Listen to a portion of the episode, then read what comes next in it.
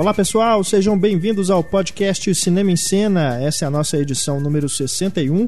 Vamos falar sobre filmes com viagem no tempo, né? Filmes de viagem no tempo, com viagem no tempo, sobre viagem no tempo, enfim.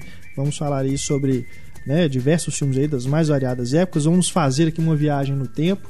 Vamos indo e voltando no, nos anos aqui para a gente ir lembrando e comentando diversos filmes que é um, é um quase um subgênero né, da ficção científica, mas que também entra aí tem comédia com viagem no tempo, tem filme de terror com viagem no tempo, drama, romance, enfim. E é um gênerozinho complicado, né? Complicado, né? Porque é, é literalmente você no meio do caminho você altera, tentar alterar uma coisa na, da narrativa que já foi mostrada, Isso. né? E, e, você tem que levar tudo em consideração. É muito complicado um filme com viagem no tempo não ter nenhum furozinho de roteiro, é, assim, nenhum. É, é raro. Aliás, esse é um podcast do futuro. É, a gente está gravando é. em 2035. Ou do passado, né? Porque afinal de contas ele vai ao ar um mês depois do, do momento que estamos gravando. Ele vai viajar no tempo. Né?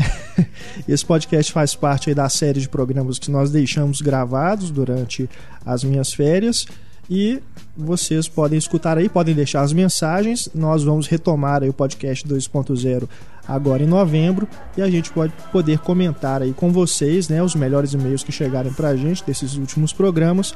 A gente vai ler aqui no podcast e comentar também com vocês, mas vocês podem já ir fazendo o debate de vocês aí nos comentários da página do podcast. Eu sou Renato Silveira, de Todo Cinema em Cena, aqui comigo na mesa, Heitor Valadão, Túlio Dias e Larissa Padrão. Não temos o Diálogo Misterioso, o Diálogo Misterioso está voltando. Calma aí, gente, daqui a pouquinho a gente volta a sortear os DVDs para vocês. Mas é isso, vamos falar aqui então de filmes com viagem no tempo. Eu vou fazer também aqui uma brincadeira. Vou chamando cada um, vocês falam para qual ano vocês querem voltar no tempo e a gente faz, escolhem um filme pra gente falar. Tem, tá tem bom? aquele efeito do. É só, só uma. Só um, é, é o final de quanto mais J melhor, né? É. Só uma observação, né? Nesse programa vai ter spoiler, não tem jeito. Né? A gente vai falar dos filmes que a gente for falar aqui, vai ter spoiler. Inclusive do Looper, que é o mais recente que chegou aos cinemas. Mas como a gente sabe que muita gente pode não ter visto o Looper, a gente vai deixar para falar do Looper no final do programa, vai ser o último filme. Então, se você não quiser ouvir aqui o debate do Looper, não quiser spoilers do Looper, você pode parar então de ouvir o programa depois que a gente tiver falado de todos os outros filmes. Mas tá um bom? Mini, mini spoiler do Looper, se você não foi ver, que vergonha. Tem que dar força para esse tipo de filme. Muito legal. Não, se você não viu, não ouça mesmo, porque se você souber não, o é, final do filme. Pode ouvir, na hora que a gente for entrar no looper, a gente te avisa para você desligar o podcast, mas pode ir ouvindo enquanto isso. Vamos começar então com Heitor Valadão. Heitor Valadão, vai na nossa DeLorean e coloca lá o, o ano para onde você quer voltar. Então, nós vamos voltar para 2004. 2004 é o ano de Efeito borboleta. Efeito borboleta. Efeito Borboleta talvez o filme mais furado sobre viagem no tempo que existe. Eu não entendo como que conseguiu uma legião assim de, de fãs, assim, virou meio continuações, cult. né? Duas e continuações. aqui no Brasil passaram no cinema, são feitas para vídeo são e passaram no cinema. Aqui foram lançadas as duas Sim. foram lançadas Três no cinema, no cinema mesmo? Passou. E acho que o 3 até é um negócio da origem, não é? Cara, eu, eu não me dei o trabalho de ver as é. continuações, eu vi o primeiro. Efeito Borboleta, que é com o Ashton Kutcher. Claro, tem... tinha que ser. é, é uma viagem no tempo meio diferente, né? Ele tem, é. ele desenvolve, ele é meio paranormal, a, né? Tem a um mente poder dele lá. viaja no tempo e toma é. o corpo dele em variadas etapas é da vida. É através dos diários, não é? O que ele escreve no diário acontece. Eu assisti só com o Long minhas lembranças do filme são muito. Nossa, é, é, é, o perigo de filmes sobre viagem no tempo, porque o efeito borboleta, ele até mais ou menos metade, metade não, mas uma boa meia hora de filme aí, ele é completamente linear, né? Mostrando a, é. a infância do menino, aquelas coisas e tal, e depois que ele começa a, a mudar. Só que o que, que acontece? Ele mostra o menino na infância, tendo aqueles apagões dele, né? Aqueles que ele fala que ele não lembra de nada, tal, do que aconteceu quando ele, tal. E até aí tudo bem. Só que isso de forma linear. E aí o que, que acontece? Depois o filme mostra que quando o menino estava tendo aqueles apagões, era porque a mente dele no futuro ocupava a mente dele no passado. Ou sangra o nariz, né? É. Um negócio disso. Ou seja, se o menino já teve o apagão, não tinha como aquela coisa que aconteceu no passado ter acontecido. não faz o menor sentido aquilo, isso né? É cheio de é, eles podem até falar assim, ah, não, mas isso aí porque é, é, probabilidade, né? São várias, você começa a abrir possibilidades de linhas temporais, coisa e tal. Tudo bem, mas você não podia ter mostrado isso de forma linear, então, primeiro. Porque senão você já, já ferrou ali. Ó, a, a, o menino já teve o apagão ali, não era para ter acontecido. Era pra ter acontecido do jeito que ele alterou no passado. Então, assim, além da cena da, da crucificação lá, que é uma maravilha. O Efeito Borboleta, para mim, é um filme para você assistir uma vez, aí você fica impressionado ou não, e nunca mais assista novamente, porque se você assistir de novo. Eu assisti uma vez, eu não fiquei impressionado e eu ainda ficava assim: putz, grilo, como é que o povo não vê esse tipo de buraco? A cena da prisão, que ele, pra, pra, pra, pro cara lá não, não matar ele, não dar porrada nele tal, ele, ele se finge de Jesus Cristo, né? Uhum. Aí ele, ele vai ao passado e fura ele, quando é pirralhinho, ele vai lá e fura naqueles negócios de papel. Chama professor e bate, né? É. E aí, na prisão, ele tá lá e os buracos aparecem na prisão. Não é como se ele né, não tivesse os buracos desde a infância. Aparece aí o cara, oh, o cara é tipo Jesus. Ah, não desgrila pra aquilo. É, ele toma muita liberdade, né? A favor de. Quando convém ao favor, roteiro, é, né? a favor de um efeito é. emocional, assim. Só que. É impressionantemente, não é à toa que o filme, inclusive, acho que é produzido, é da produtora do Ashton Kutcher também, porque não tinha ninguém ali com meio cérebro para virar e falar assim: opa, peraí, bicho, não pode fazer isso aqui não, ó. Os diretores, inclusive, sumiram, né? Sumiram. Entraram aí no clube dos cinco que a gente fez, dos diretores que foram promessas, né? E uhum. acabaram não, não vingando, não fizeram mais nada de interessante. O Eric Bez e o J. McGruber sumiram mesmo. Eu assisti o Efeito Borboleta que ano ele é? 2004? Eu, então eu era uma, uma, razoavelmente adolescente, eu era fã de Dead Seven Show, não tinha esse problema com Ashton Kutcher. Eu lembro que na época eu assisti, eu gostei, mas eu falei, não, mas não é tudo isso que estão falando, não. Não é essa maravilha toda, é só um filme Você legal. Tem com o Kutcher agora? Se eu tenho problema com Ashton Kutcher, tem com a escolha de filmes que ele faz, né? E ele como ator é bem limitado. Como? Bem limitado. Como... Esse, mas o como... Efeito Borboleta, pra mim, acho que é o melhor papel dele, que ele, ah, é, a melhor atuação dele, né? Mas como a maioria dos filmes de viagem no tempo, a premissa é legal, né? Quem não, quem não quer é sabe, fazer um monte de coisa de novo, assim, que você falou, que você fez e que você queria impedir, assim, de falar, é. tipo, pô, não, não devia ter falado isso. É, Tudo que você queria era poder voltar no tempo e falar assim, não, você não vai falar isso. E eu gosto, eles se apoiam muito na teoria do caos, né? Que é aquela teoria é. de se você muda uma pequeno, como é que é a teoria? Uma batida é, de uma asa de é, borboleta pode causar um tufão. Caso efeito borboleta é isso. Eu gosto dessa teoria, assim, mas, né? É, uma teoria usada direto e reto, outro filme de viagem no tempo que brinca com isso, é o, se eu não me engano, foi até o que, que mais explora esse, esse conceito, assim, de forma mais, gigante, mais grandiosa, apesar de ser um filme meio barato e efeitos visuais meio fuleiros, é o Som do Trovão. Sim. Que eles viajam para o passado, eles ainda falam isso, ó, você não pode sair dessa, dessa é. trilha aqui, por nada. Você não pode mexer em nada, você não pode alterar em nada. E aí, quando acontece uma merda, que eles saem da trilha, aí na hora que eles já voltam pro futuro, tá tudo completamente mudado, assim. É, é bem interessante. O efeito borboleta tem ah, alguns sinais alternativos, né? Pelo que eu tava pesquisando. Em um deles, o personagem do Ashton Kutcher volta quando ele nasce e se mata, sabe? Tipo, como quem diz, cara, eu só vou fazer merda. Não, ele espera, ele, ele nasce antes. Ah. eu só vou fazer merda na vida, então vou acabar com tudo isso antes, sabe? Vocês gostam do final do filme, assim? Ah. Vocês já acham que ele deveria ir atrás? É é? Eu acho, eu acho uma saída legal pro, pro final, assim eu acho interessante a, a, última decisão que ele toma assim eu acho divertido. Mas o filme ele não é ele não chega a ser um filme ruim assim se você for pensar em termos de, de narrativa mesmo de atores tal não sei o que até aí a própria ideia né o cara que fica mudando a vida dele cada vez que ele muda achando que uma coisa vai melhorar e acaba dando merda tal. Isso tudo a gente é, é um conceito legal. O problema é que ele tem esses furos de roteiro assim que para mim são, são tristes, mas não acho um filme. Eu acho fraco, acho extremamente fraco. Entendo que, que virou um filme de adolescente, assim. por causa dessas qualidades que ele tem, mas é bem estúpido. Uhum. Larissa Padrão. Não, é só porque enquanto estamos em 2004, tem outros filmes de 2004. A gente vai e Exato. volta ou a gente continua em 2004? Você Ah, que nós sabe. temos uma máquina do tempo, aqui, a gente faz o que a gente Você que quiser. sabe. Mas se, tem que economizar luz, se né? você já quer, se você já quer lembrar de um aí que é de 2004, a gente continua aqui e depois a gente escolhe Economiza aí nosso outro, plutônio. outro, outra data no calendário. É É porque os de 2004, assim, também Não só sei. tem... Eles usam De Volta ao Futuro é plutônio, né? Ah, não sei. É um negócio radioativo, né? química. É plutônio. Não, os, os filmes que tem de 2004 que eu não tenho aqui são todos uma merda, assim. Mentira. Olha, Uai, o seu Harry Potter preferido é de 2004. E ele é de Não. viagem no tempo. ah, é verdade. O Prisioneiro de Prisioneiro de Azkaban é de Azkaban. verdade, é de viagem ao aquele tempo. final Esse eu não acho genial. O, a melhor coisa, eu acho, da, da- da- daquele filme é, pra mim, é a cara do Dumbledore na hora que os meninos voltam no tempo e chegam e o Dumbledore, tipo, aquela cara dele É. de, de quem, tipo, se alterou o tempo pros outros. Aí eu tô sabendo de tudo, assim, aquela Aham. cara que ele faz na hora que ele fecha a porta. É. assim. Eu aqui, né, 2004, eu estou aqui com meus 24 anos.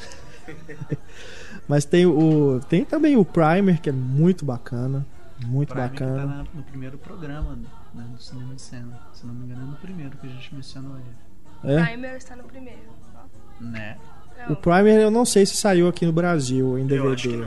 Mas é, ele é muito complexo. É. assim, a trama dele é daquelas que você tem. É daqueles filmes que é bom você ver pelo menos duas vezes pra você sacar o que, que tá rolando. Que ele mexe, ele brinca muito com aquele lance dos duplos, né? Uhum. O cara, ele, eles é um- são dois amigos, eles constroem é, um equipamento, né? Uma arma para poder uma, uma máquina para poder voltar no tempo e acaba que aquilo ali vai fugindo do controle deles e é, é aquele lance do de Volta para o Futuro do Michael J. Fox voltar e se ver, né? Lá no, no passado também.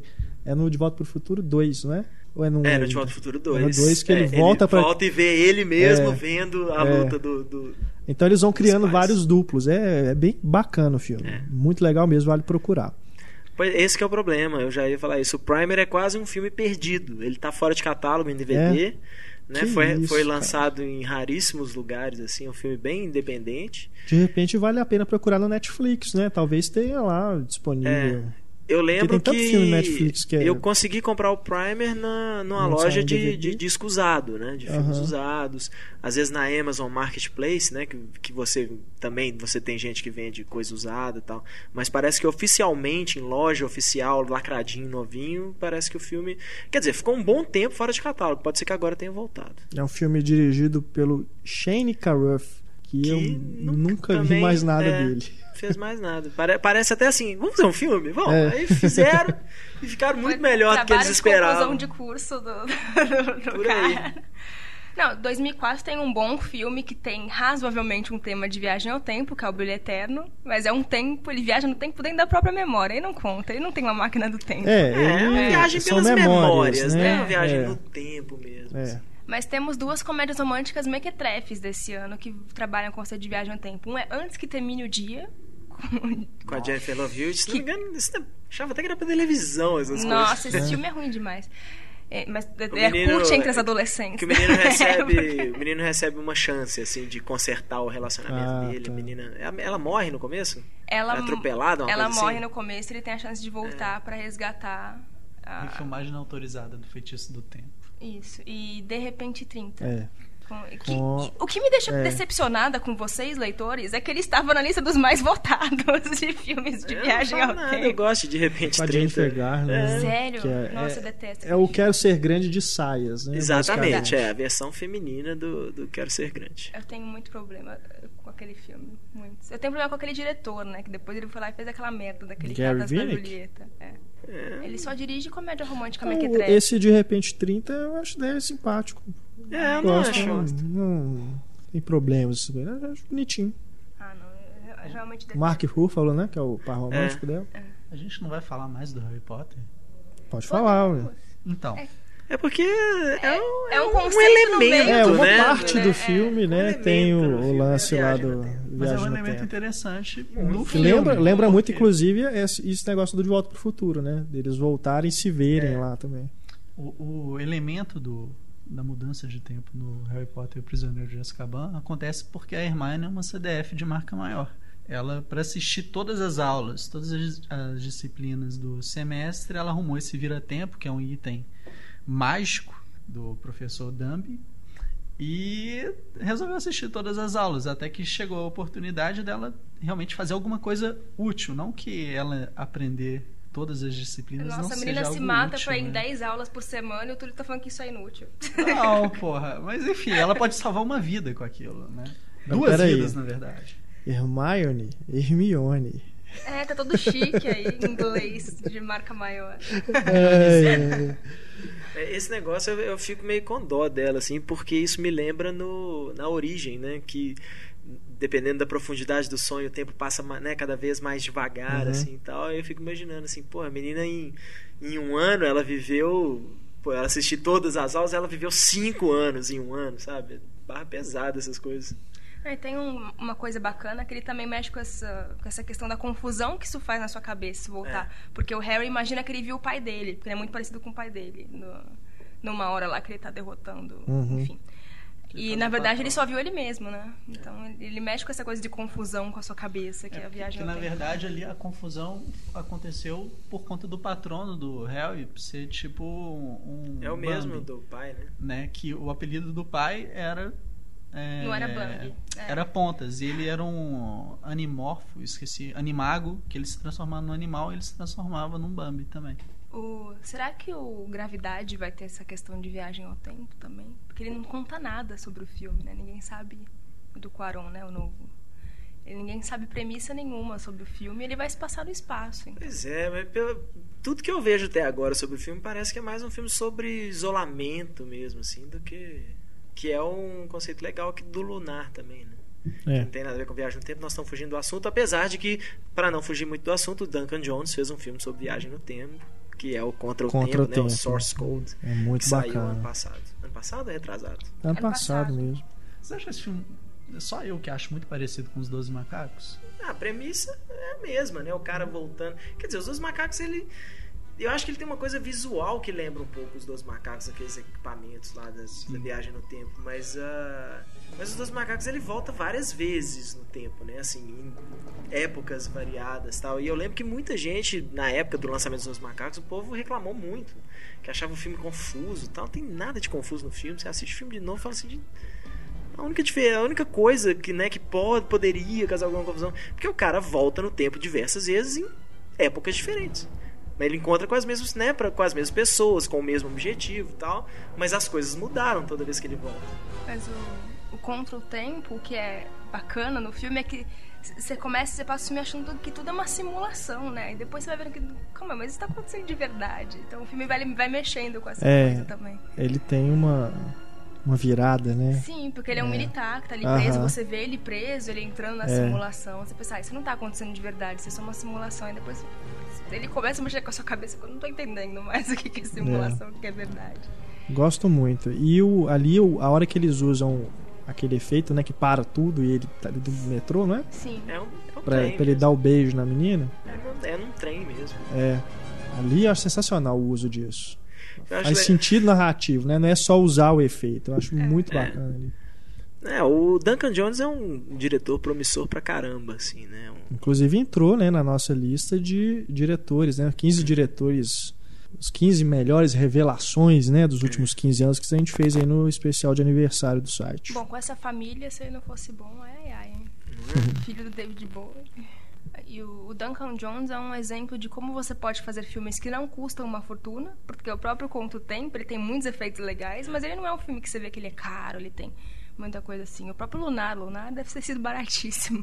Bom, Lunar é que a maioria do. Isso que é mais interessante no Lunar. A maioria dos efeitos do filme são práticos. Aquela, os, aqueles veículos andando na lua, tal, não sei o quê, a maioria é efeito prático mesmo. Assim, tem- ele fe- fez o. Fizeram mesmo os cenários, assim, as coisinhas, tudo em miniatura e tal. E aí, né, usa efeito visual depois para para fazer a, a simulação do espaço, a iluminação, né, consertar cores, essas coisas e tal. Mas ele fez a, eles filmavam as, as cenas mesmo, os, os carrinhos andando, aquelas coisas até são efeitos práticos. Isso isso eu acho muito legal. Renato, tem uma pergunta pra você. Hum. me diga qual o instrumento ou veículo de viagem no tempo que é o seu favorito. Ah, DeLorean, lógico. Mas... E o fluxo capacitor. Não, mas eu, eu, você não esperou, não esperou molhar o bico, excluiu o DeLorean. Você tem a carruagem, né, carruagem do Meia Noite em Paris, Ah. controle remoto do Adam Sandler em clique, Ah. ou a banheira da ressaca. A banheira da ressaca dentro da carruagem com o controle remoto na mão. Não, o controle remoto do clique é bacana, né? Que ali você tem várias possibilidades. Clique? E também é mesmo, é mais um filme também que mexe, brinca, né, com, com viagem no tempo de uma forma bem interessante. Ah, acho bacana, acho bacana. Acho que é. Apesar do Adam Sandler. É. Não, é justamente. o- Adam Sandler naquele filme não me incomoda, nadinho. É o mesmo efeito é. de assistir ele naquele Airheads e no Embriagado de Amor. Acho que casa demais ali o personagem. Do- Desses filmes de Adam Sandler, né? Pra mim, o que menos, ele menos me incomoda é o, o- Como se fosse a primeira vez. Como se fosse a primeira vez também. Eu gosto bastante do filme. O que me incomoda no filme é o Robert Schneider. Pois é, mas o Adam primeira vez Sandler. poderia ser Viagem no Tempo no caso dela, né? A mesma coisa do Brilho Eterno. Por quê? Porque ele tem que É, voltar. nesse sentido, é na coisa da memória, né? O negócio do Adam Sandler é que ele é tipo Will Smith nesse aspecto, assim. É. Ele pega um roteiro, fala, gostei desse roteiro, agora vamos Adam Sandlerzar esse roteiro. Aí ele enfia o personagem do Rob Schneider, que é o humorzão pastelão, por exemplo, no, no Como se fosse a primeira vez. Não tem nada a ver aquele personagem do Rob Schneider É. ali. É simplesmente pra ter uma coisa de comédia É, escrachada. ridículo O clique, aquelas, aquelas cenas dele fazendo. Ele para na frente do espelho, aí. Ah, eu sou o Hulk, aí ele muda a coisa. Aquilo, aquilo ali é, é o jeito dele. Tipo, não, isso aqui é o que os meus. a- a- meu público Sandler. quer ver, é. O meu público É. quer ver essas, essas merdas. Aí eu, né, pego um roteiro que ele gosta, né, que ele gostou e manda colocar essas coisas. O Smith é exatamente a mesma coisa. Eu robô não tinha. Eu robô é impressionante, assim.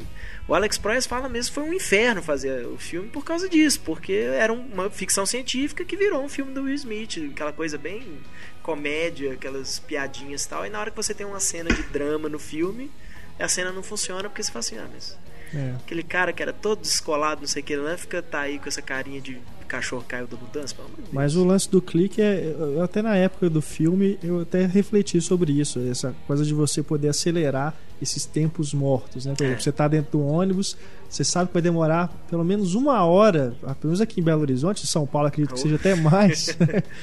uma hora para você chegar em determinado local. Aí você fala, poxa, vou ficar uma hora aqui, perder tempo, né? Sem fazer nada dentro do ônibus. Aí você podia acelerar aquele tempo, né? Mas é aquilo. É um tempo que é morto, mas você pode usar, sei lá, para descansar. Tem gente que dorme, né? Eu durmo às vezes dentro do ônibus para né, relaxar um pouquinho. Dependendo do, do trânsito, você pode escutar uma música, né? Fazer outras coisas, né? Você pode aproveitar esses tempos mortos assim para fazer né, alguma outra atividade. Mas é, é realmente esse conceito, né, de você ou poder voltar, né? Você falou uma besteira, né? Voltar, seja corrigir, e falar, falar de novo. Isso é legal no filme. O mesmo. problema do filme, igual a gente vê, né, é a hora que ele resolve avançar a parte das preliminares. Ele se dá mal muito. E, porra, quem não ia querer fazer massagem na Kate Beckinsale? Porra, né? Só esse cabeça de ovo, maluco. É. Ah, e ele perde quando ele avança, porque ele perdeu aquela uma hora de vida. Ele não passou por ela, mas ele perdeu.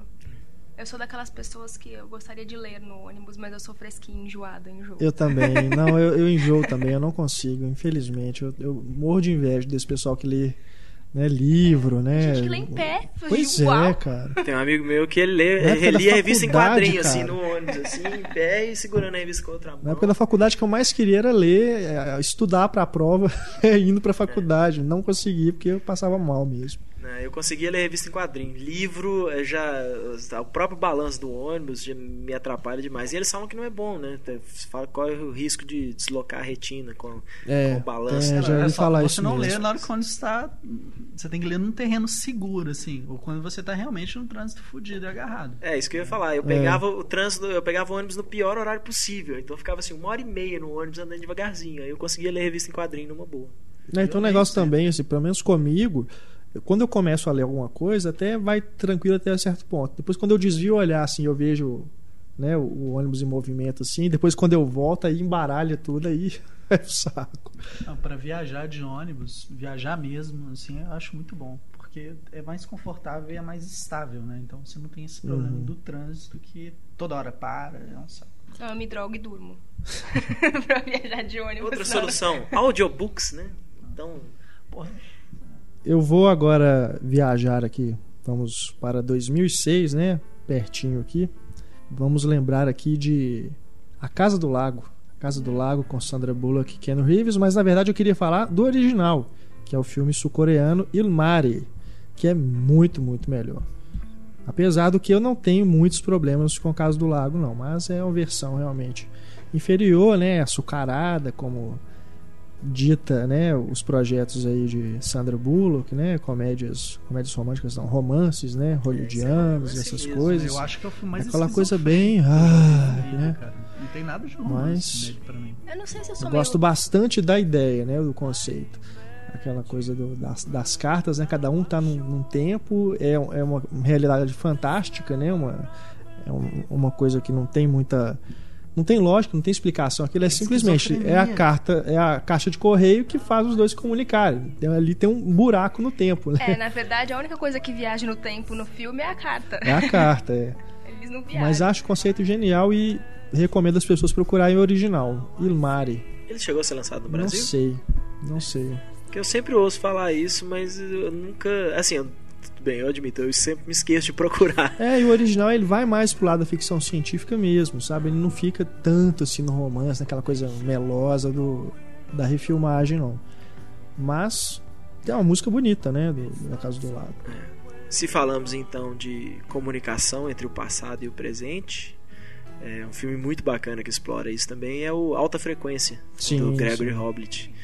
Que eu lembro de muita gente reclamar de uma, de uma determinada cena que é exatamente esse conceito da Casa do Lago. O Dennis Quaid coloca uma coisa no passado, né? O, o cara fala assim: Não, é, é, preciso que você, você me mande tal coisa, tal, não sei o que. Ah, mas Carteira.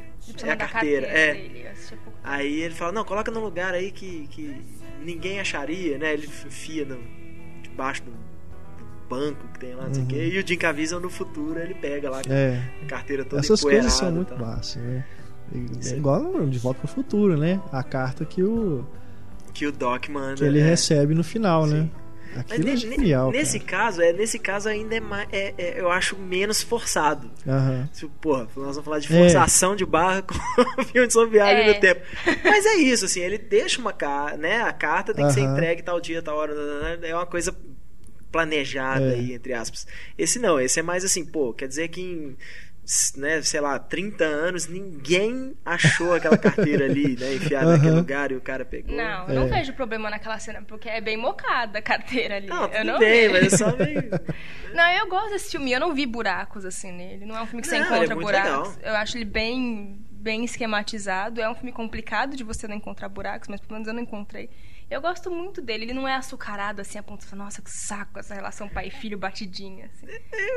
Mas é esse que é o negócio. É, é- é- eu acho legal essa, essa, essa adaptação de gêneros, assim, e você usar um filme, né, igual esse, assim, tá, é um filme sobre viagem no tempo, mas ele tem esse elemento super doce, né, entre pai e filho, essas coisas, que é a Sim. mesma coisa do... Me recuso a, cha- a falar o filme pelo nome dele em português, que é A Esposa do Viajante do Tempo. The Time Traveler's Wife, que aqui recebeu o ridículo nome de Te Amarei para Sempre. Coisa ridícula. Pensa bem, que, que nome você prefere? Te Amarei para Sempre ou A Esposa do Viajante do Tempo? Mas eles queriam as fãs da Rachel McAdams no E cinema. daí, A Esposa do Viajante do Tempo, o que, que não tem de romântico nisso? Pô? Não tem a palavra amor no título. É. Amante do Viajante no Tempo, pronto. Não, e é isso. Muita gente se surpreendeu com o filme na hora que viu que tinha alguma coisa ali de viagem no tempo. Pois porque é. foi achando realmente que era só uma história de amor, né? vi aquele pôster lá dela deitadinha com É. ele em cima lá, devia achar assim: ah, ela está morrendo e ele vai doar o rim dele pra ela. Peça e aí eles se Parte Dois, apaixonam, sabe? Eu, não.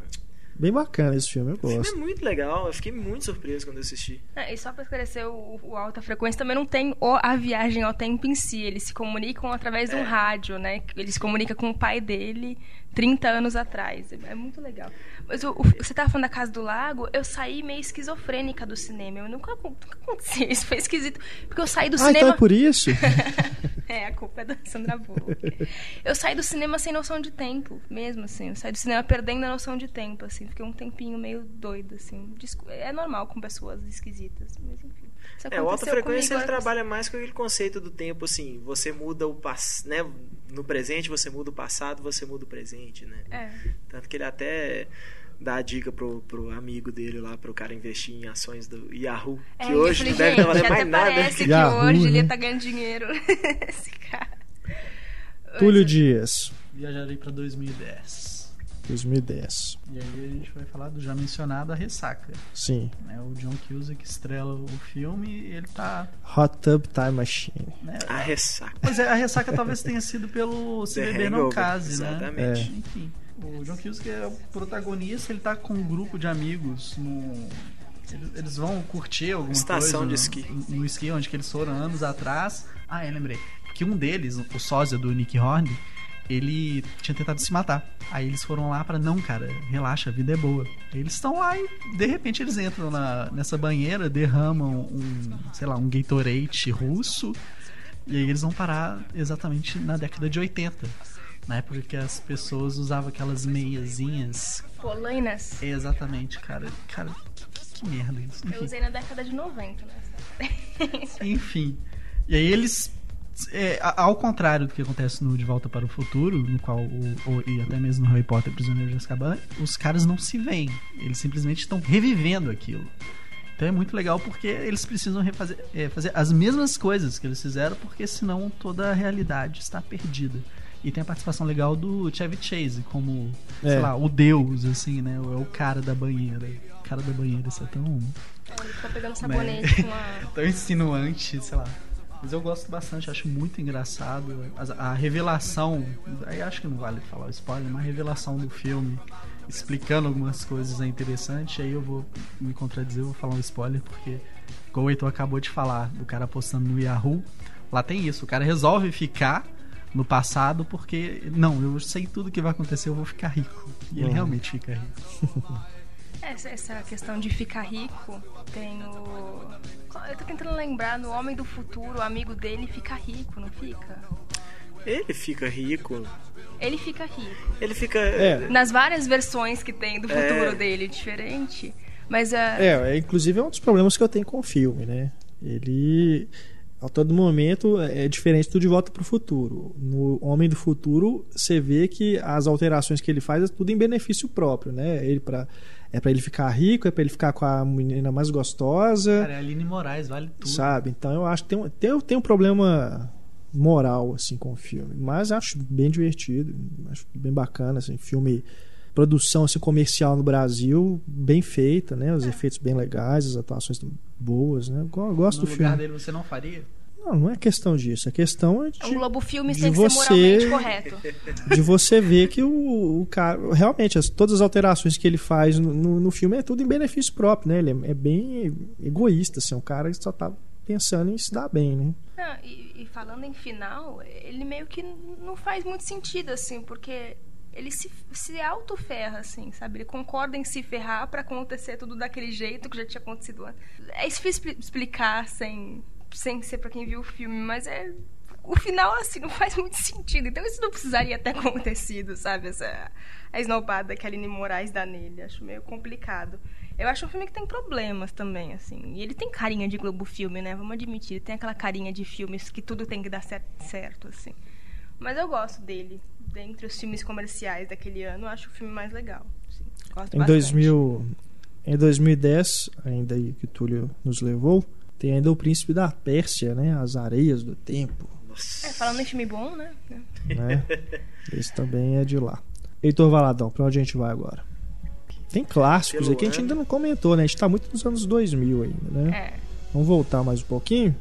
Vamos falar então do De Volta pro Futuro, né? É, Que então, é obrigatório. Aproveitando, a gente já mencionou ele algumas vezes aqui. 1985. 85.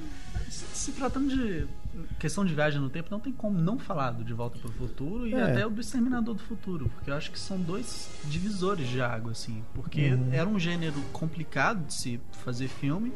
Então chegou o Zemeckis e o Cameron e eles tiveram a ideia de não, vamos simplificar a coisa, a gente pode fazer desse jeito. Né? Acho que esses dois filmes são assim o, o que os pais de todos os outros filmes de questão de viagem no tempo.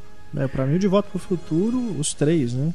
Que são praticamente como se fosse realmente um filme só. Um tá encaixadinho no outro, né? Pra mim, o filme definitivo de, de viagem no tempo até hoje. Né? E é daqueles assim que é tudo tão bem escrito, né? É tudo tão bem amarrado.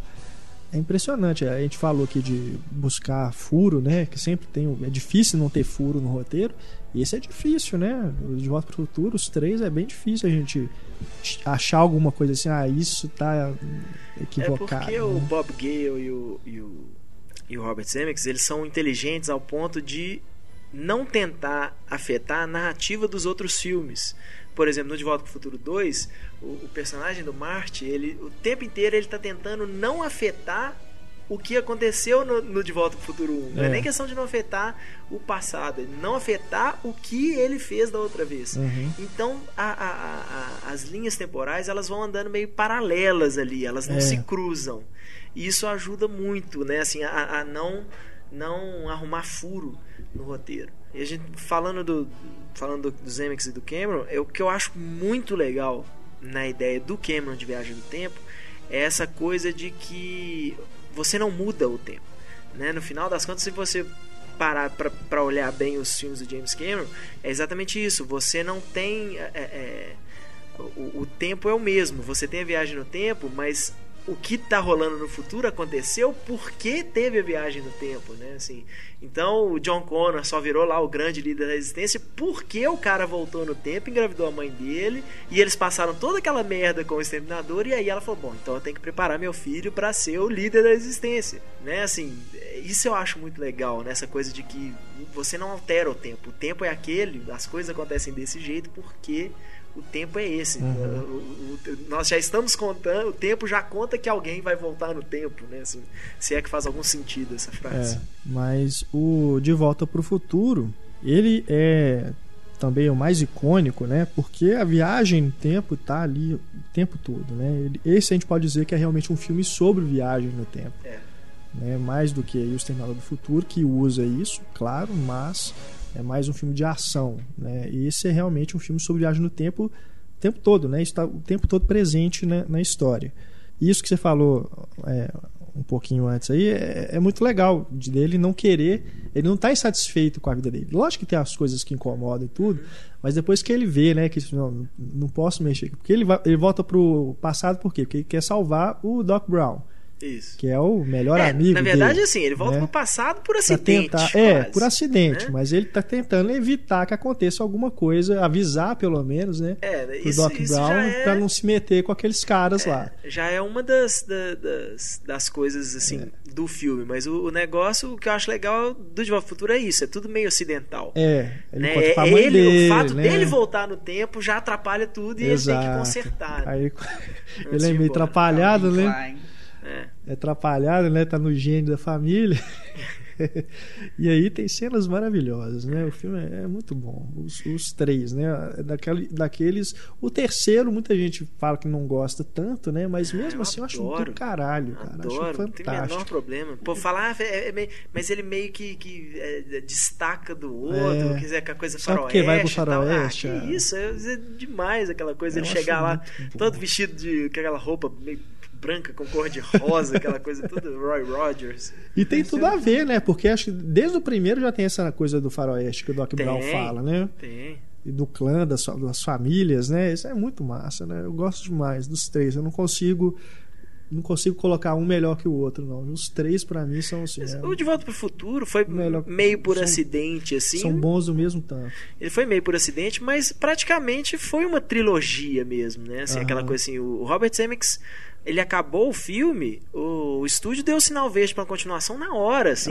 Que ele entregou, eles entregaram o filme, tipo, pô, isso aqui vai. Nós vamos arrebentar. O filme ficou massa, vamos fazer a continuação. É. Tanto que quando o filme foi exibido nos cinemas, o primeiro filme já tinha a- a- a- o negócio falando que teria, né? O- na hora que acabou o filme, ao Aham. invés de aparecer um The End, apareceu É. um To Be Continued e já tinha algumas ceninhas, assim, já filmadas do, do De Volta pro Futuro 2. Então acabou que aquela coisa assim, não, podemos deixar certas coisas. O primeiro filme, ele, se não tivesse continuação, ele terminaria muito bem, mas a gente fica querendo saber, como assim? O que aconteceu com. Né? Que história é essa? São seus filhos, Martin? Né? Aquela coisa. O que aconteceu com os filhos, né? Aquilo é genial, né? É o próprio, próprio fato do carro levantar e sair voando, É, né? onde nós vamos? Nós não precisamos de rua. O- Sensacional, né, o cara? carro Você voando, é acaba o filme, bom. você fica com aquele sorriso no rosto, né, cara? É muito bom. Porque é isso, né? Assim, o cara passa. Pra ele, passa uma noite e pro Doc Brown lá passaram-se sei lá quanto tempo que ele tava no futuro É. já. Mas o do segundo pro primeiro tem quatro anos, né? É uma diferença boa. Sim, é uma diferença boa de lançamento, mas o negócio foi que o filme demorou a ser finalizado, mas já era na hora que eu, eu no cinema, eu- isso é uma coisa que eu fico orgulhoso da minha infância, que de poder ir ao cinema ver legendado o filme, eu devia ter o quê? 85, né? Eu tinha 7 Uhum. anos. Legendado, pô, né? Esse negócio de falar que, ah, menino, tem que ver filme dublado, não é bem assim, não. Sete anos o menino já sabe ler direitinho. Mas há cenas que já tinham depois, né? Do 2 pro 3, não? Eu acho que é do terceiro filme, isso Não, que eu ia falar. no 2 tinha também. É, porque o 2 e o 3 eles foram feitos ao mesmo tempo. É, na verdade, eu acho que o Foram terceiro filmados foi ao mesmo antes, tempo. não? Não, Não. eles foram filmados ao mesmo tempo. Eu lembro direitinho porque quando estavam fazendo O Senhor dos Anéis, a trilogia, o parâmetro pra, que eles usavam né, de produção era o de Volta para o Futuro. Era o tal do back-to-back. Uhum. né? O, o Matrix Reloaded, Revolutions também. Então foram feitos juntos, né? E um saiu depois do outro, né? Um em 89 e o outro em 90. Mas esse negócio das ceninhas, eu, eu não sei, é, eu posso estar enganado Eu também, lembro disso, é posso eu estar lembro tá enganado. do 2 Não, pro 3 eu tenho certeza. eu tenho certeza É, também. Agora do primeiro eu realmente não lembro. Eu lembro do primeiro pro segundo. Eu lembro o To Be Continued, eu tenho certeza que tinha. É. Aí do 2 pro 3 é To Be Concluded, É. né? E... Mas eu lembrava de já ter algumas cenas filmadas da, da- É. do De Volta ao Futuro 2. Não posso, posso estar completamente maluco, mas. Ai, ai. É bom demais, ó. O, o Zemeckis trabalhou com esse conceito depois também nos Fantasmas de Scrooge, né? Que é de 2009? É, 2009.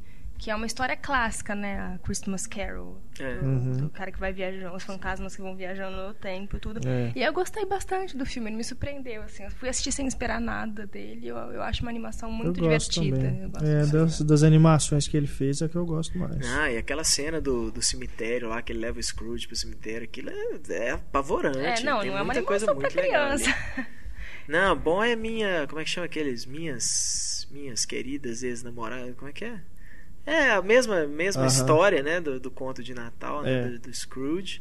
Só que é O o, Matthew Matthew, McConaughey. Matthew McConaughey vivendo as ex-namoradinhas Uhum. dele pra aprender por que, que ele é um misógino. né? Que coisa horrível. Mas e o Exterminador do Futuro? Que é outra franquia. Essa rendeu ainda, ainda tá rendendo até hoje, né? O De Volta pro Futuro, por muito tempo, né? Especulava, sei que ia fazer o 4 e tudo. Acabou que o Michael J. Fox, com problemas né, do mal de Parkinson e tudo, meio que parou de atuar. É, esse projeto também né, não foi pra frente. Aí a franquia se estendeu aí com desenho animado, videogame, né? Mas é aquilo, eu espero que não façam, cara. Porque é tão. É tão fechadinho ali, não precisa de Claro. mexer, cara. Claro, tem histórias que, É. assim, a história foi contada, acabou. Não tem que, que, que, É. que chafurdar nessa lama aí, não. É igual. Eu não entendo da onde que o MacD achava que a gente queria ver o- a guerra da- das máquinas lá contra a humanidade lá no Terminator Salvation.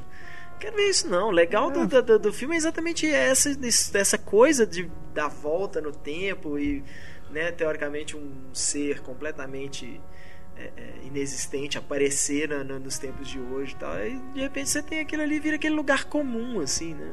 Homem atirando em robozinho, Transformers. Ah, que explica mal, né? O, começo, assim. Ele quer dar uma explicação melhor pro que aconteceu e acaba explicando mal, né? Ah, que filme horrível. Acho que o maior problema dele é a direção, porque, sei lá, se fosse o James Cameron contando aquela história, eu ia querer ver a Guerra das Máquinas definitivamente. Ah, mas tudo é direção. Cara, É igual aquela coisa assim, ah não, remake, né? O povo já fala assim, ah, remake de filme. Pô, Os Infiltrados é um remake do É. Assuntos Internos. Assuntos Internos ou Infernos? Conflitos internos. Conflitos internos. no Brasil. É porque acho que ele chama Infernal Affairs nos É. Estados Unidos. É, é um remake, pô, e daí, né? Fazendo a adaptação direitinho, é, você pode fazer um remake muito, Mas muito o- bom assim à altura do original. Exterminador do Futuro, o terceiro é que gosto bastante, mas muita gente torceu o nariz, né? Dizendo inclusive que ele anulava os outros dois primeiros, que ele mudava os rumos da história, ignorava as- algumas coisas e tal. Mas eu vejo assim, não. Eu, eu realmente não tenho problemas assim da, de coisas que ele muda, na- muda na história para poder avançar, né? É, eu, eu Mas- gosto do terceiro filme. Eu, pra te falar a verdade, eu assisti uma vez. Então, assim, pode ser que. que... Eu, eu me lembro que ele altera, assim, que teoricamente não teria a guerra entre as máquinas, né? Assim, ela foi adiada, pelo que o John Connor fala, acho que no começo do filme. Que a, a data que a mãe dele falava que ia, né, que ia ter o holocausto nuclear lá tal, não aconteceu. Mas eu gosto muito do final do filme. Né? É. Por manter essa coisa de Sim. tipo assim, você não altera. Você pode até ter adiado aí um pouquinho É, as coisas, mas mas, não tem jeito. não tem jeito. Que, que tem que acontecer, tem que acontecer. Infelizmente, assim, a coisa que eu acho que mais me incomoda no filme é o próprio Schwarzenegger. que eu não sei se é um, um lance de direção de atores, se é um lance de, de que ele já estava mais velho e queria fazer alguma coisa diferente, às vezes assim como mais ator, mas ele não me convence como exterminador igual ele convencia no principalmente no segundo filme, né, assim, que eu acho que é o mais É. inspirado ali. Eu acho que ele tá completamente deslocado. É, pare- parece. Sabe quando o cara parece estar fazendo. É, é igual o Paul Bettany, assim? Tipo, faz- deixa eu pagar, tô- aluguel. É, deixa eu pagar o aluguel no- aqui, é, tal, eu tenho que financiar a minha campanha. Então eu vou, vou fazer esse filme aqui e tal, porque parece que ele tá, tá diferente, a atuação dele é diferente dos outros. Não é aquela coisa tão robótica, tão. Ele, sabe, ele parece uma coisa mais humana, assim, eu acho que aquilo prejudica bem o filme. É, a Terminatrix também é meio. né? É uma vilã meio sem graça, né? É aquela coisa, tentando né? repetir Temos o que foi o aumentar a Robert ameaça, Patrick, né? né? Sempre O aumentando a ameaça, aumentando a ameaça. E aí É. é- é, vai até um pouco contra aquele conceito que o John Connor fala no segundo filme, né? Ah, por que, que não vira uma bomba e me mata então?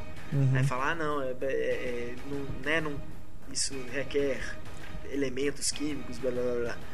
E no terceiro filme, não. No terceiro filme ela é cheia das armas, cheia das, das coisas que saem dela. E você pensa assim, tá, então, na verdade, ela saiu de um futuro ainda mais distante do que do- dos outros lá, porque agora já existe os exterminadores que têm essas armas embutidas, essas coisas. E mesmo assim ela não vira uma bomba e mata ele, que também não dá pra entender. Agora, o 2 realmente, né? É o que marcou a época aí, né? É. E foi depois dos três de Volta pro Futuro, né? Demorou aí. O, o Exterminador do Futuro, o primeiro é anterior, é de 84, né? Anterior de Volta pro Futuro. E a continuação só veio depois do De Volta pro Futuro 3. É. E realmente o filme é sensacional. Eu acho que é porque o primeiro Exterminador, assim, é legal ele acabar em aberto, né? É. E aí eu acho que eles resolveram fazer o Exterminador do Futuro 2, mas explorando esse lado também, mesma coisa, né? Só, teoricamente só tem a construção do Skynet porque o primeiro Exterminador voltou e aí fica, né, para trás o braço, o chip, Uhum. né? E aí eles podem, eles estudando aquilo, eles começam a, a ter a, eles criam o Skynet baseado naqueles naquelas descobertas. E tem a mudança também, né? Que aí o Exterminador, o É, passa a ser o, claro. o moci- ajuda o mocinho, né? Ele é- passa a ser o herói também. É, de- Naquela época era, era o auge do Schwarzenegger. Ele nunca ia É. ser o exterminador malvado de novo. Você prefere qual dos filmes? Pra mim o 2 é disparado melhor, Ah, mas eu gosto Só entre muito. o 1 e o 2. Pra mim, o 3 e o 4 não existem. Não é que não existe, é só assim, eu acho que. Né, não existe não. Eu, eu fico entre o 1 e o 2, assim, eu não sei dizer. Eu acho que é, é triste falar assim, foi piorando os filmes, mas nesse caso, o primeiro Exterminador eu acho um filmaço, o segundo também. O terceiro eu já acho é. um pouco menor, e o 4 é. Eu gosto do terceiro também, mas pra mim o 2 é Batível. disparado melhor mesmo. É, eu não sei, eu gosto muito do primeiro, assim. Eu, eu acho que o primeiro, inclusive, teve, tem aquela coisa da memória emocional no Aham. primeiro também. O primeiro foi feito antes de eu ser nascida. o segundo já marcou minha infância. Assim, eu morria de medo daquele exterminador mal, mesmo ele sendo uma, uma cara de fracote. Ele tem, né? Ele não é páreo pro Schwarzenegger. Mas enfim, eu morria de medo dele, porque ele derretia, ele entrava entre as graças. Uma criança que ele era assustador. Então o 2 marcou mais minha infância. E na época, o efeito especial daquilo, todo mundo comentava, né? Foi revolucionário. É. Mas foi, um, foi uma coisa revolucionária mesmo. Aquela cena que ele derrete, né, no chão, assim, e vai subindo. Aquilo ali era, eram efeitos realmente que não tinham sido. eram quase criados para o filme mesmo. Coisas de James Cameron, né? Coisas de James Cameron, Sempre coisas de Robert inovando. Zemeckis, né? É. Que são os caras que às vezes parecem muito mais interessados nisso, né? Em tecnologia e tal, do que em Eu me que lembro realmente do, contar a historinha. uma entrevista que o Cameron deu, falando que depois que ele viu o Retorno do Rei, que ele falou, ah, agora é hora de brincar com efeitos especiais de novo. Aí que ele resolveu fazer o Avatar mesmo, né? Sair do... tirar o negócio do papel. Larissa Padrão, para onde nós vamos agora? Nós, vamos, nós não vamos tão longe dessa vez. Nós vamos até o ano passado com Meia-Noite em Paris. Sim, Meia-Noite de Paris. Que, o que eu mais gosto no filme, assim, eu gosto muito dele. Do aquilo que ele mexe, de que todo mundo sempre acha que o passado é melhor que a própria época. Porque ele acha que os anos 20 foram revolucionários e tudo maravilhoso. E a Marion Cotillard, né, que é a personagem que tá lá, ela acha que não, que bom mesmo é aquela época do Mulan Rouge e tal. Então eu gosto disso. É. Ninguém nunca tá satisfeito com a sua própria geração e com a sua própria época. Sempre Uhum. a- a- tem aquela nostalgia. Eu acho muito engraçado ver gente de 20 anos de idade falando: ah, porque hoje em dia as coisas. Que hoje em dia, meu filho, você tem 20 anos de idade, o que que você conhece de antigamente? É. Então, a- essa nostalgia, assim, tá presente em todas as idades. Eu gosto muito de como o filme resgata isso, além dele ser muito divertido, assim. É, eu gosto demais também. Extremamente, assim. O melhor Salvador Dali que eu já vi na vida tá naquele filme. O Meia Noite em Paris foi o primeiro filme de, pelo menos Viagem no Tempo, que conseguiu indicação ao Oscar de melhor filme. É mesmo? Pois é, tá vendo? É um absurdo. Porque naquela época, filmes como De Volta pro Futuro eram completamente negados, assim, É. em relação ao Oscar, esse tipo de coisa. Tipo, não, isso é coisa de criança, isso não é cinema, né? Assim, e eu acho que é, é pecaminoso, assim, um filme ter- deve ter tido alguma indicação no tipo de efeito especial, É. alguma coisa assim, mas eu acho um grande filme, independente de, de, de, de abordar, de ser abordagem mais juvenil, essas coisas, é um grande filme por, por direito próprio. Agora eu vou, vamos voltar bem mais aí atrás. Vamos para vamos para 1980, né, em algum lugar do passado, com o Christopher Reeve. Vamos para em algum- vamos em algum lugar do passado falar É. de em algum lugar do passado. Muito bonito, né? Esse também é um romance, É, pegando aí, né? A gente falou da Casa do Lago aí, um romance que é, também tem essa coisa, né? Tem ali a aquele fator né, de ficção científica aí por causa da viagem no tempo é muito interessante e, e muito triste também né quando acontece quando ele lembra né que quando dá tudo errado né para ele é, é muito bom eu gosto demais desse filme é, com Christopher Reeve e o Christopher Reeve no Superman já tinha aquela parte da dele voltar pro passado também claro, é. É o, o, o- o acidente feliz, né, É. do, do Superman. Eu já falei sobre isso no podcast. Aham. É. É, a gente já mencionou aqui, né? Gente tá sempre falando do Superman. Mas é. Que eu acho a cena. é, Aí, Túlio, minha, minha máquina do tempo favorita é o Super-Homem. Porque eu acho tão, eu fico tão triste quando as pessoas falam assim, ai, que coisa ridícula, ele faz o tempo voltar, fazendo a Terra girar ao contrário. Eu falei, gente, E tem aquela explicação, né? De que na verdade ele não tá aquilo. girando a Terra. Ele tá é, voando tão rápido que ele consegue voltar no tempo. E aí a gente tem a impressão de que, por ele estar vo- voando tão rápido, a Terra está girando ao contrário. Sempre tem a ciência que tenta justificar É? os Olha, eu não, eu não né? tinha, eu não tinha pensado nisso. Pra mim, ele gira a Terra ao contrário. Podia girar, ia tempo. continuar Eu do acho caralho do, aquilo. mesmo jeito, né? Acho aquilo tão cinematográfico, cara. É, ainda não, mais isso. sensacional. Que o pai, que a voz do pai dele falando você não pode alterar o curso da humanidade, não sei o que. Ele, Posso, É. caramba. O, em, algum lugar, em algum lugar do passado, a viagem no tempo é feita através de hipnose. É. né? E ele não pode. Aí tem o tal do totem, né? Do, da origem. É.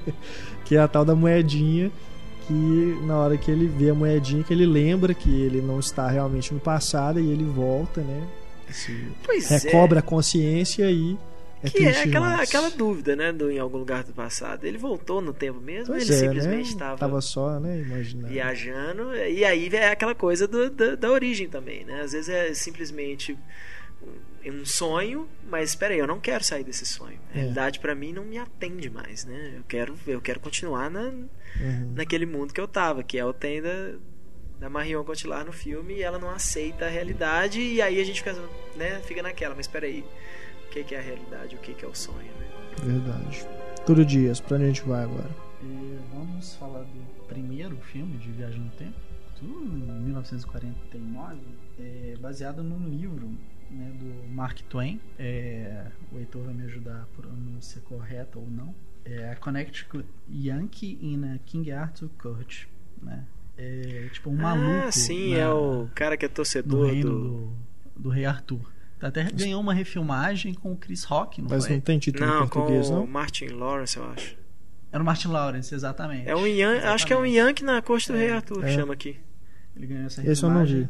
É mais recente. E aqui a refilmagem, se eu não me engano, depois ah, virou Black Knight, né? Loucuras na Idade Média. Que, que muita gente atribui. O primeiro filme é o A Máquina do Tempo, do. Wel- Wells, né? Mas não. O primeiro é baseado num livro do Mark Twain, de 1949. E ganhar, foram três versões.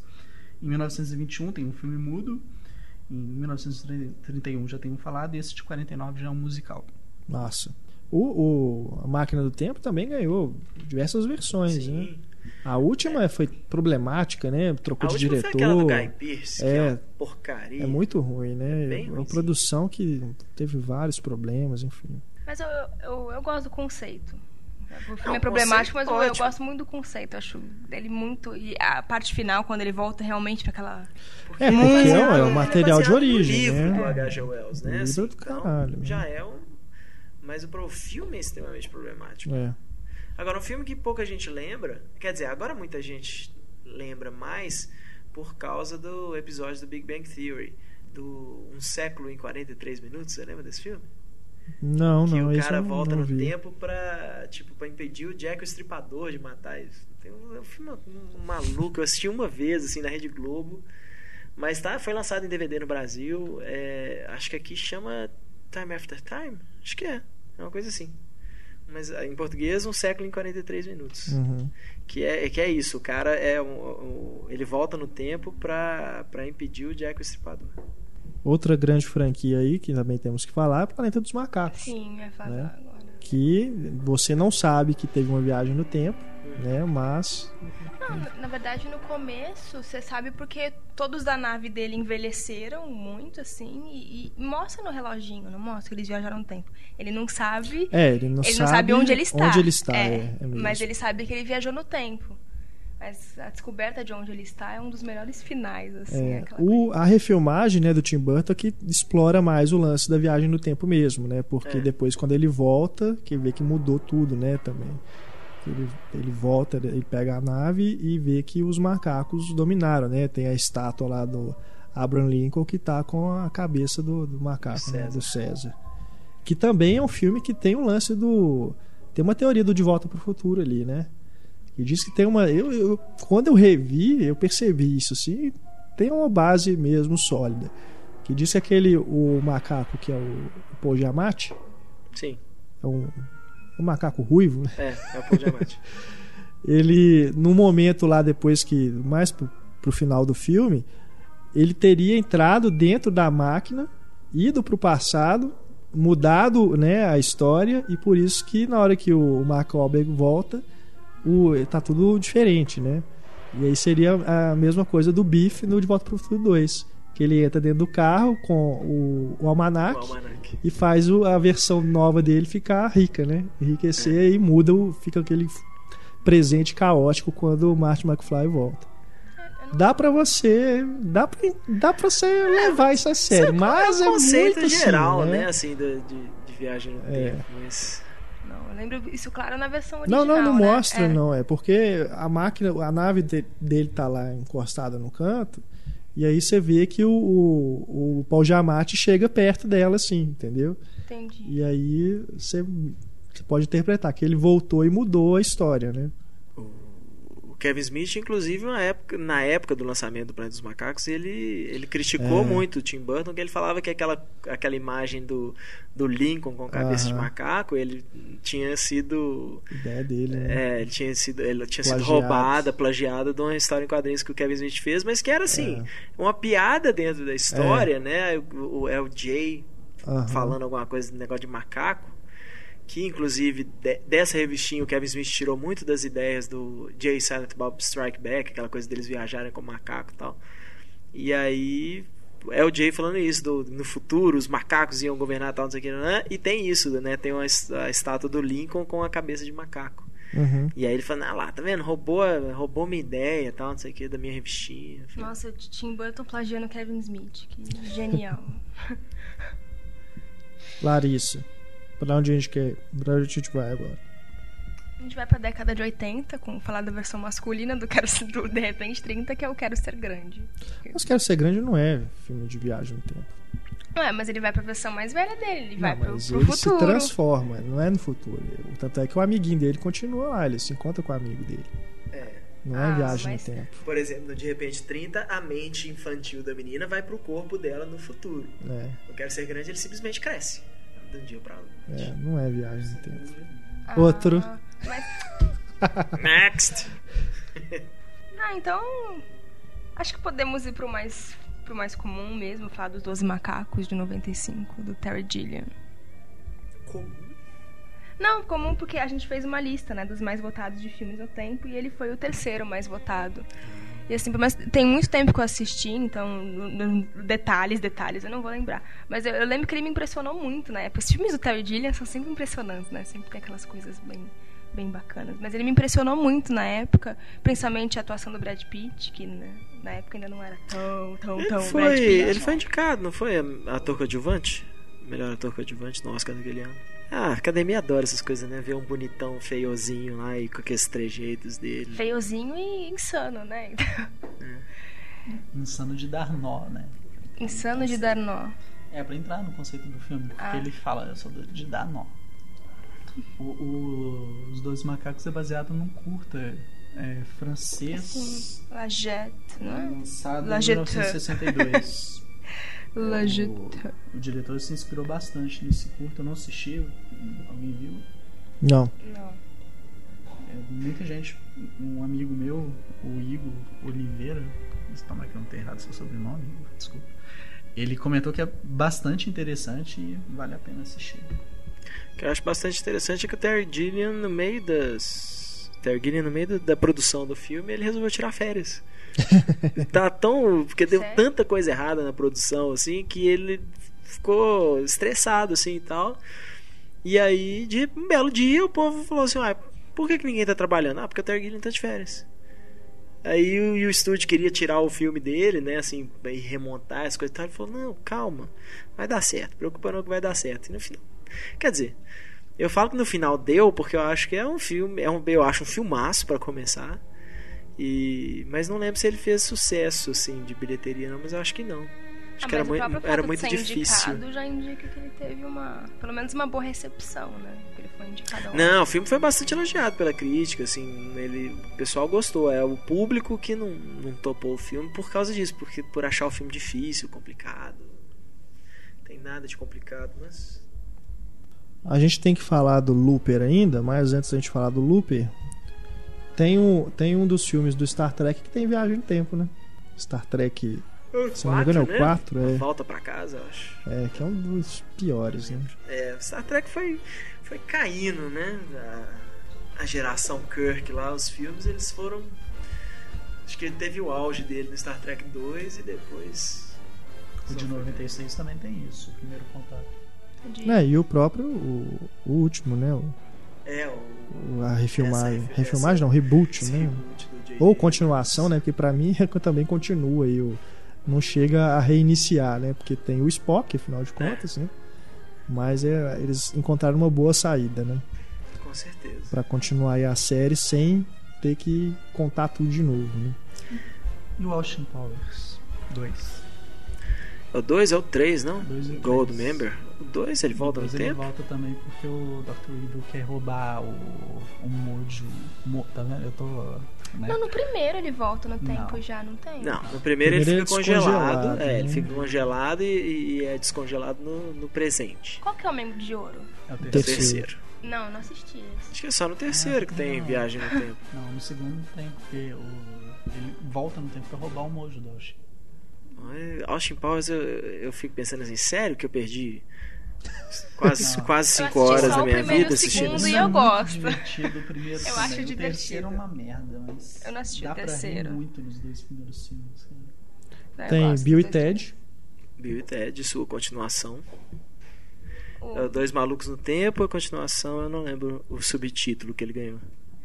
Feitiço no Tempo, com o Feitiço Bill no Murray Tempo. e a Andy McDowell. O Giz do Tempo não é nem uma viagem no tempo, né? É exatamente o contrário, o tempo para. Só é, fica o mesmo dia, né?